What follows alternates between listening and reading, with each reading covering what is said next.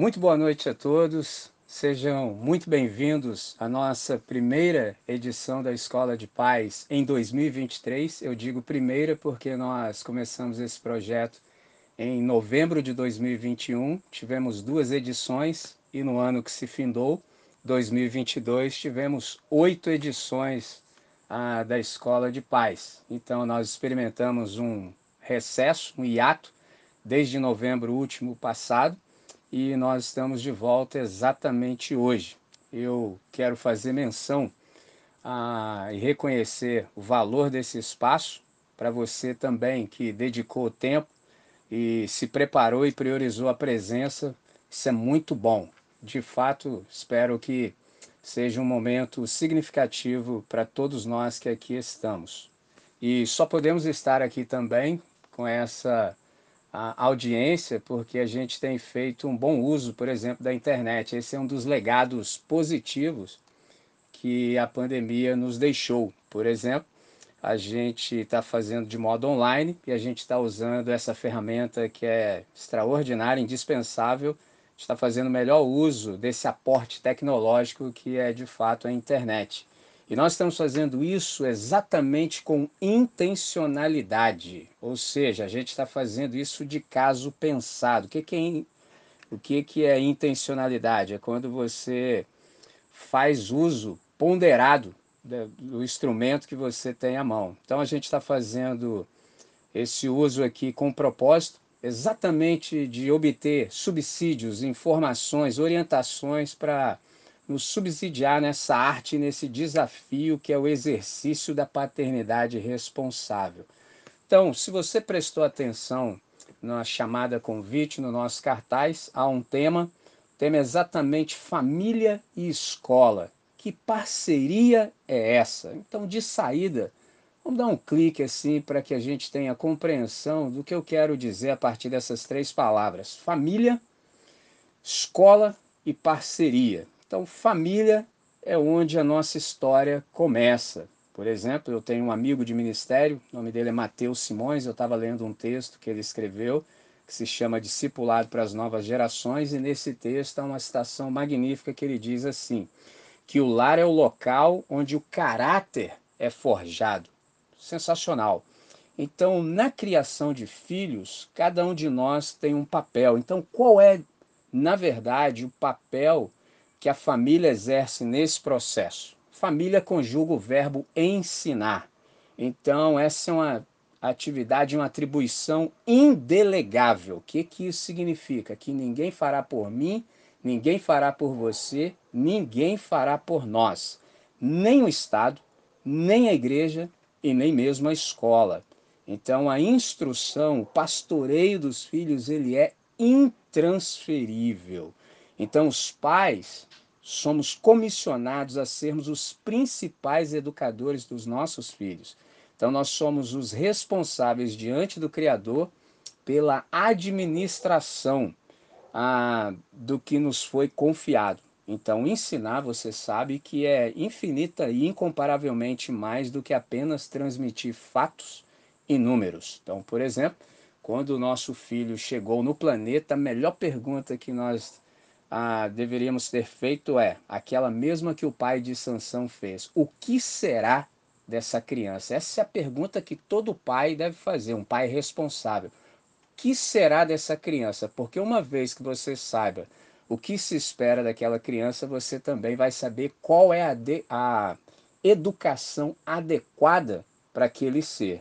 Então aqui a gente percebe novamente o valor da intencionalidade, lembrando que quando fazemos com intencionalidade significa que estamos fazendo as coisas de caso pensado. Então agora é o momento da gente saber, por exemplo, e a escola? Qual é o papel da escola nisso? Por exemplo, você que tem contato com o Colégio Batista já deve ter ouvido em algum momento que nós somos um colégio confessional. Mas há algo a acrescentar: nós somos um colégio confessional cristão evangélico. Há muito sentido nessas quatro palavras. O que, que nos diferencia quando dizemos que somos um colégio confessional, cristão e evangélico? Isso quer dizer que a gente tem um distintivo, a gente tem uma marca.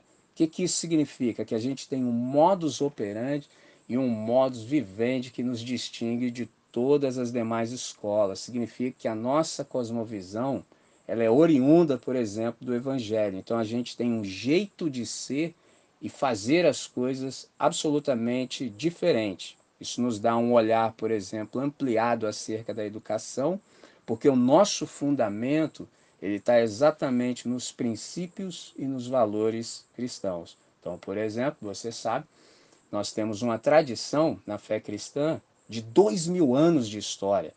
E nós temos inúmeras contribuições ao longo do processo. Por exemplo, para citar duas apenas, o Estado laico é uma conquista da reforma, senão nós estaríamos no Estado teocrático, onde a religião se misturaria, por exemplo, a, com a política. Isso não faz bem. Então, por exemplo, no Estado laico nós temos o direito de crer e também de não crer. Ou seja, Deus de fato é o Deus das relações voluntárias. Só anda com Deus quem quer. Ninguém anda contra a própria vontade, não é por imposição. Isso é magnífico, isso é uma conquista, por exemplo, dos, da reforma.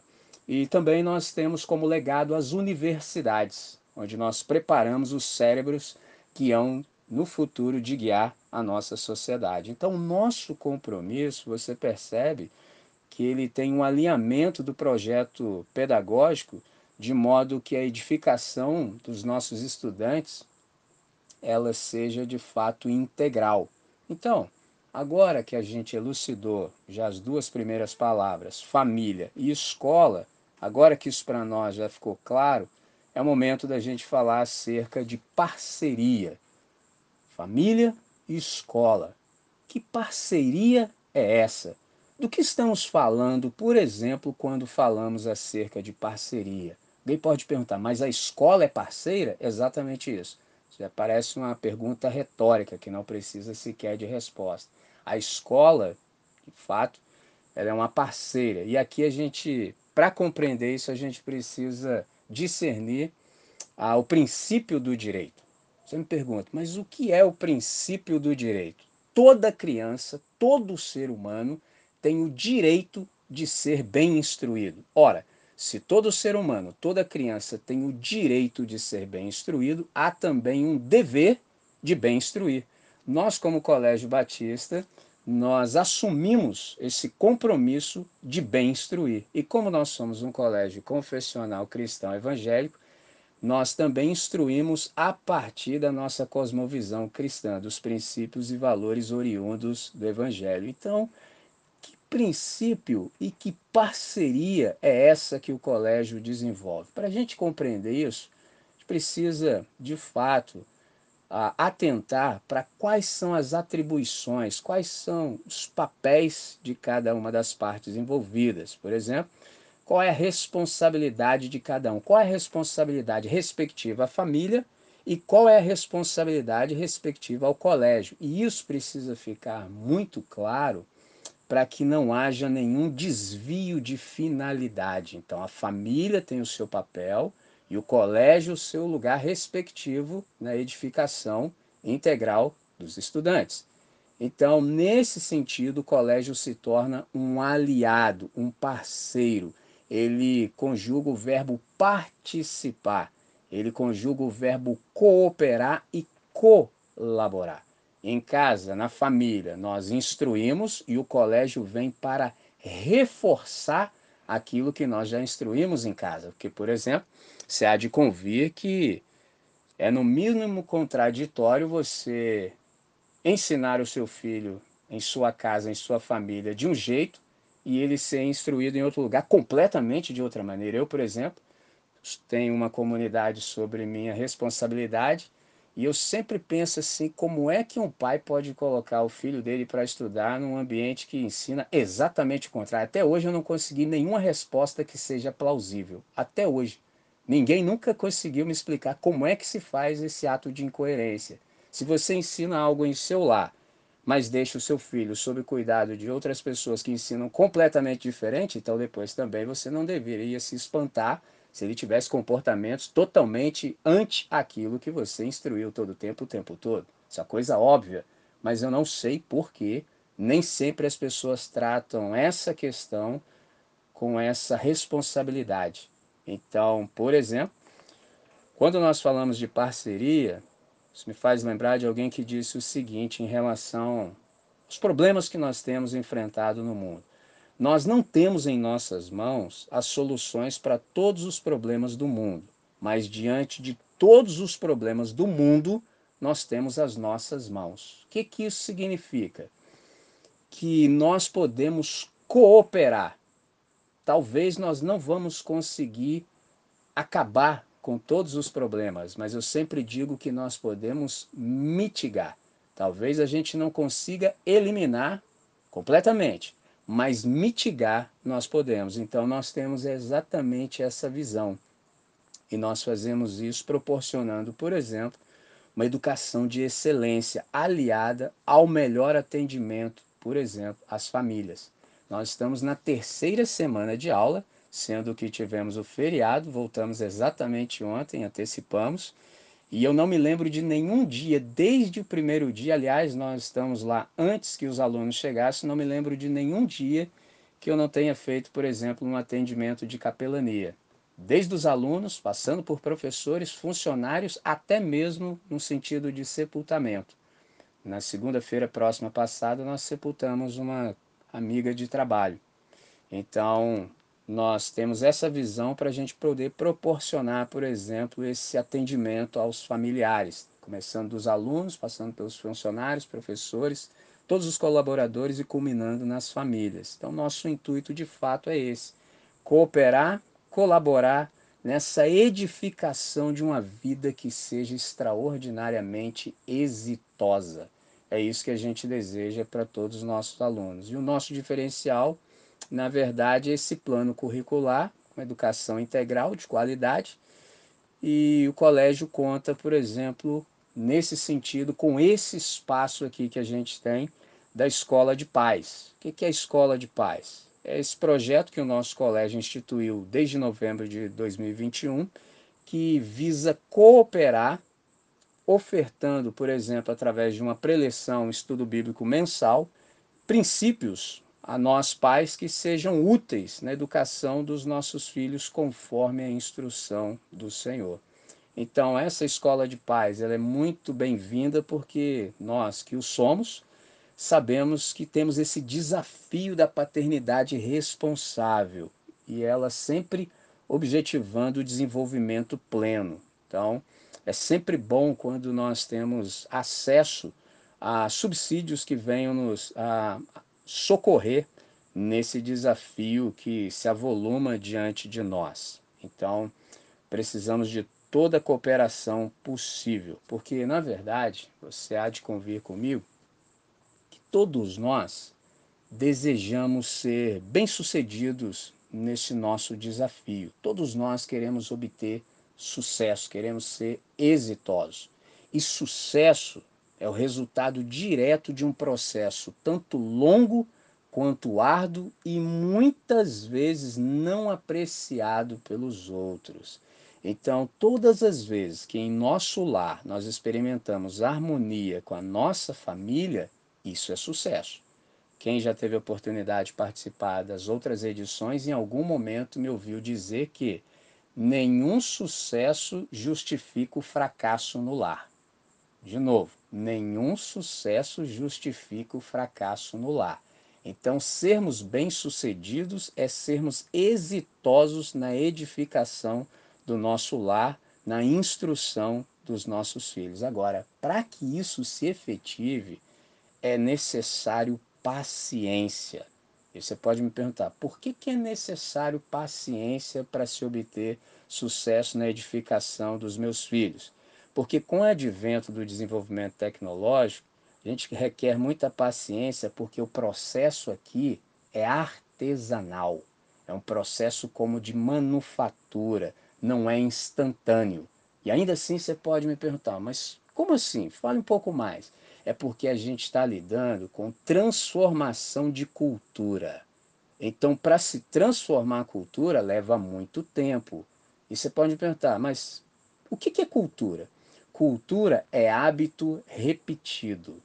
Cultura é hábito repetido. E para se transformar uma cultura, são necessários pelo menos dois elementos. Quais? Tempo e engajamento de muitos. Então, há que haver tempo e muita gente participando do processo. Então, os dois aliados para se transformar uma cultura são tempo engajamento de muitos. Isso me faz lembrar de um escritor que eu aprecio, um russo chamado Lev Tolstói. Ele disse que os dois guerreiros mais poderosos são paciência e tempo.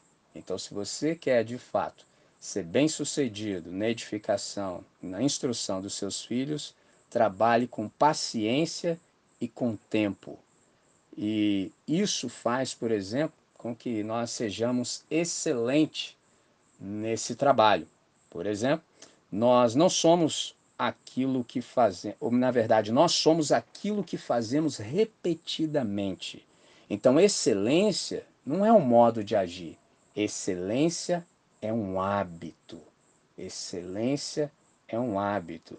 Então, a escola de paz vem nos proporcionar um espaço em que a gente pode conversar e ganhar novas luzes, novas compreensões e, sobretudo, subsídios para que a gente se embrenhe, se empenhe nessa arte de criar os nossos filhos, porque alguém disse e eu aprendi: nada se aprende sozinho, mas de, mas de alguém e principalmente do conjunto.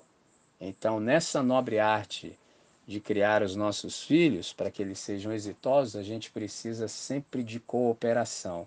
Então, é bom quando nós temos espaço, por exemplo, para trocar experiências. Então, aqui, isto posto, já nos traz a ideia de que nós precisamos criar novos hábitos. E você me pergunta, por que nós precisamos disso? É porque a motivação faz com que nós comecemos, mas o hábito faz com que continuemos. Guarde isso. Toda vez que você está motivado, isso vai te dar iniciativa. Se você vai, por exemplo, numa palestra motivacional de um coach, ele vai falar para você a plenos pulmões que você precisa de iniciativa, mas dificilmente alguém vai te ensinar o que a fé cristã pode, que você precisa também de acabativa. E só tem acabativa quem de fato nutre bons hábitos. Então aqui a gente precisa dedicar ao desenvolvimento de bons hábitos. Você pode me perguntar, mas como assim?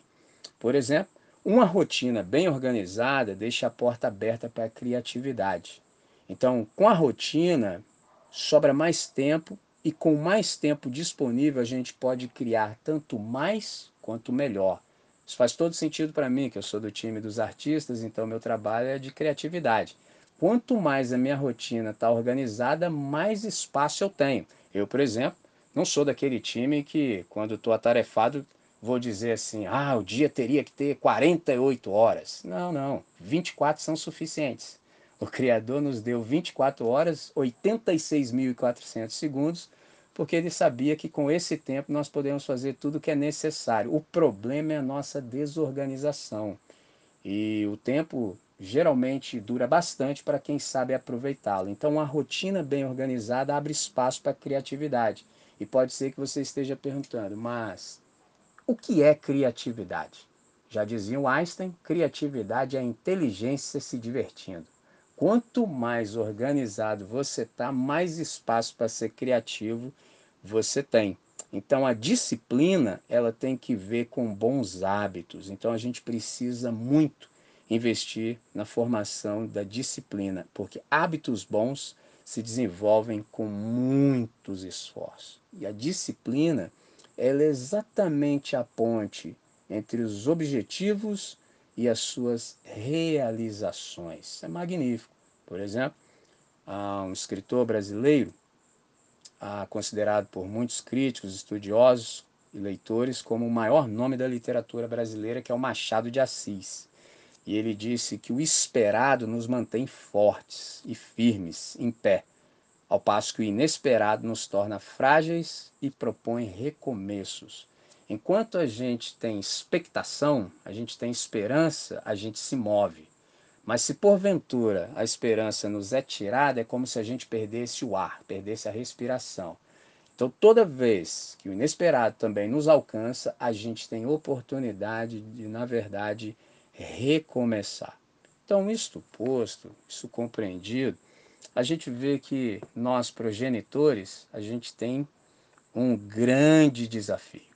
E diante desse grande desafio, a tentação e o risco que todos nós corremos indistintamente é o da terceirização da educação. Já digo Repito, não é possível delegar a educação dos nossos filhos. Não é possível. É uma responsabilidade absolutamente intransferível. Mas nós podemos contar com aliados e com parceiros. Então, de acordo com aquilo que nós compreendemos ser o certo, nós vamos procurar na sociedade gente que possa se aliar conosco para dar continuidade ao processo, para que não haja solução de continuidade. Então aqui já cabe um encorajamento. Qual? Que nós precisamos de fato assumir a nossa missão, que a gente precisa lutar pela nossa casa, a gente precisa lutar pela nossa família, porque essa de fato é uma responsabilidade intransferível. Então, qual é, por exemplo, a nossa responsabilidade na desordem da qual a gente se queixa. Quando a gente olha para o planeta, a gente percebe que há muitas coisas que não estão como deveriam. E certamente isso nos chama atenção. Então a pergunta ela permanece e é pertinente. Qual é a nossa responsabilidade na desordem da qual a gente se queixa? Quando nós compreendemos isso, a gente começa a assumir o nosso protagonismo responsável e intransferível, que vai durar até o último dia em que nós estivermos no planeta.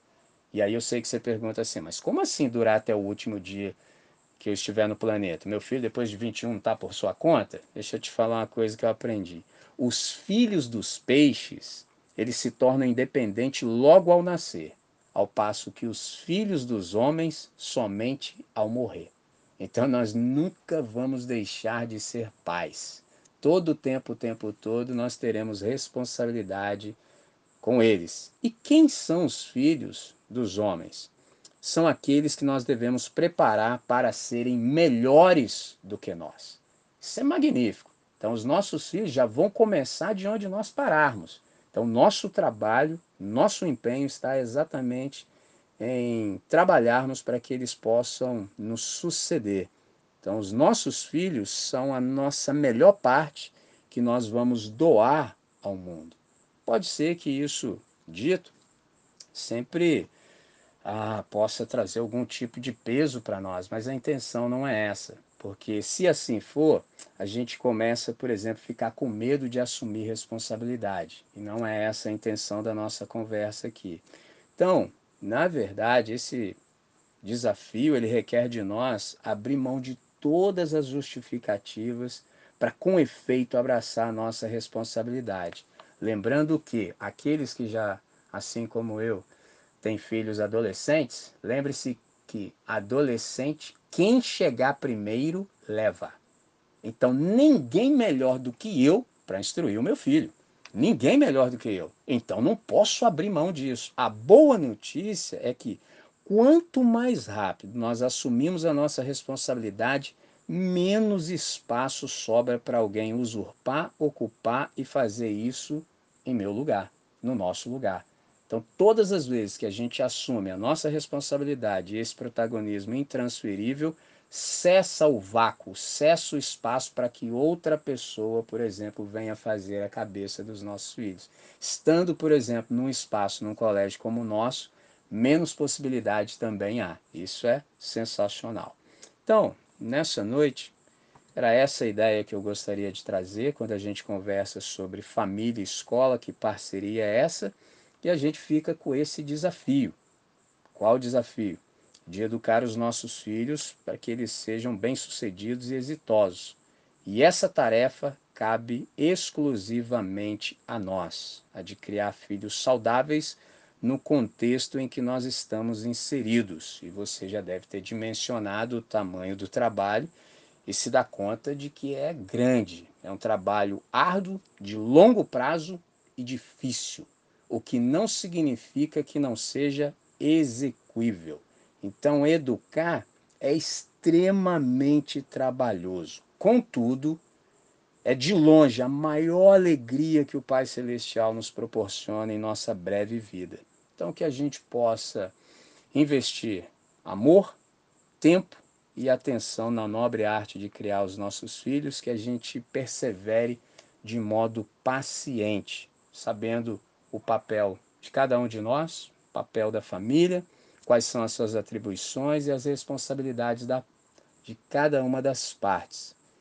Com isso sabido, saibam também que o Colégio Batista é um parceiro nesse sentido, de reforçar aquilo que a gente tem procurado ensinar em casa da melhor maneira possível. Então, isso sempre nos traz um desafio como família, em que todos os membros da família precisam assumir uma parcela da responsabilidade pela comunidade familiar. E a escola compete cooperar de que maneira?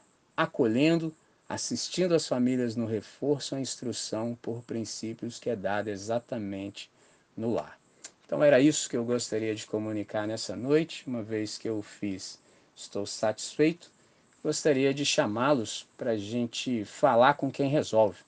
É uma expressão que eu tenho para dizer aos nossos estudantes que a gente vai conversar com o Criador. Então, seja o que há para ser resolvido no universo, eu só conheço uma pessoa que pode resolver. E a gente dá o título a essa pessoa de Deus. Então, se você quiser, gostaria de te chamar para a gente orar para a gente ter uma conversa com o Todo-Poderoso.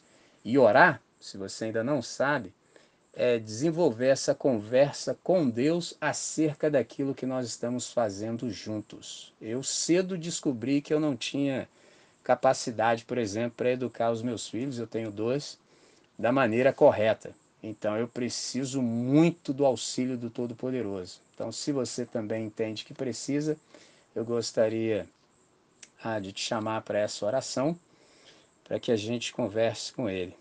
Senhor, nós queremos primeiramente te agradecer. Te agradecer porque, de um modo extraordinário, nós somos preservados. Te agradecer pelo desenvolvimento da tecnologia que viabiliza esse encontro, que provavelmente de outra maneira não seria possível, dados os nossos afazeres, mas com esse aparato tecnológico a gente consegue se centrar, se concentrar, se reunir e participar de um momento significativo como esse. Então nós queremos te dar graças, queremos te agradecer pela iniciativa que o colégio nos proporciona de termos esse espaço e suplicamos que o Senhor possa iluminar as nossas mentes, nos dando compreensão, orientação para que a gente possa ensinar, instruir, educar os nossos filhos da melhor maneira possível de tal modo que eles se tornem exitosos, que eles tenham toda a capacidade de fazer boas escolhas, escolhas acertadas, que os coloque no melhor lugar da sociedade e quando eles lá chegarem, que eles possam dar a sua contribuição, que é única e singular, sendo eles irrepetíveis. Então, nessa noite, nós agradecemos por essa ocasião, por essa oportunidade e pedimos ainda que o Senhor possa nos abençoar e nos possibilitar viver à altura da nossa responsabilidade para o máximo louvor da sua glória. Oramos assim, agradecidos, em nome de Jesus. Amém. Amém. Então, nesse sentido, eu me despeço de vocês e deixo um convite para a próxima reunião, segunda edição, no dia 29 de março. É sempre às quintas-feiras, quinta, última quinta-feira de todo mês. Então, fique atento, você vai receber o convite e eu espero por vocês. É isso.